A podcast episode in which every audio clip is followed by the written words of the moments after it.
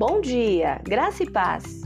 Hoje é quinta-feira, 21 de julho de 2022. O tema da mensagem é declaração. Você já viu as más decisões de alguém e até mesmo as suas causar estragos? Já conheceu a dor de cortar o coração que a morte causa? Já parou o suficiente para perceber que este mundo é lindo, mas também é brutal, que é cheio de vida, mas também é cheio de perda? O apóstolo Paulo certa vez escreveu uma carta aos cristãos em Corinto, na Grécia, lembrando-os de que é por causa do pecado, ou seja, ficar aquém dos padrões de Deus, que a morte arrebatou o mundo.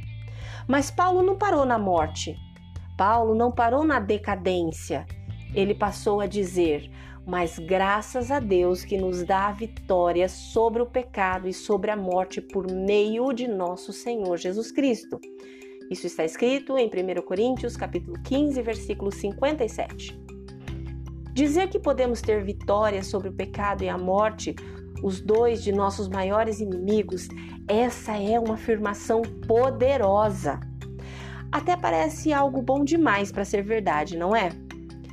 O fundamento do cristianismo não é apenas que Jesus morreu pelos pecados do mundo, mas que ele ressuscitou para o bem do mundo.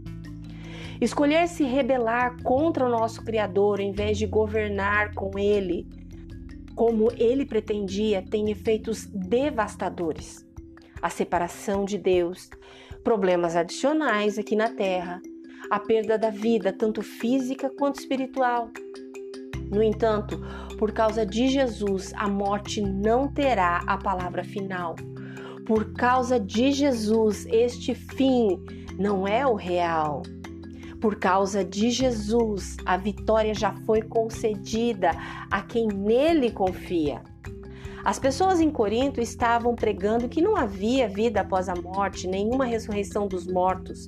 No entanto, Paulo teve a coragem de refutar as mentiras deles com a verdade. No mesmo capítulo, Paulo aponta tudo sobre a fé cristã depende da ressurreição de Jesus. Se Cristo não tivesse ressuscitado, a nossa fé seria inútil. Não havia esperança para nós.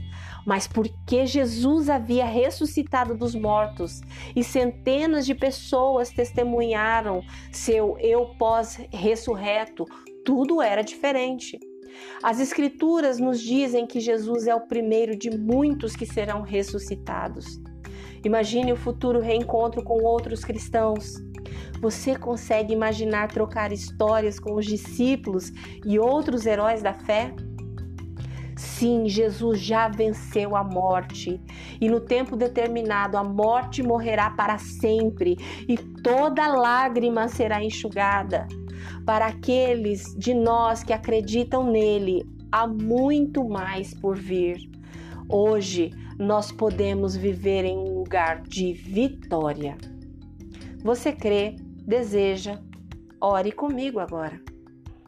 Senhor Jesus, te agradeço por viver, te agradeço por estar aqui nesta manhã gloriosa.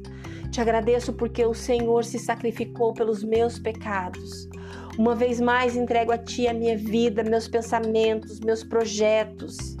Eu quero sim viver uma vida de vitórias, mas essa vitória maior consiste na minha maior esperança, a eternidade contigo. Amém. Deus te abençoe com um dia maravilhoso. Graça e paz. Bom dia!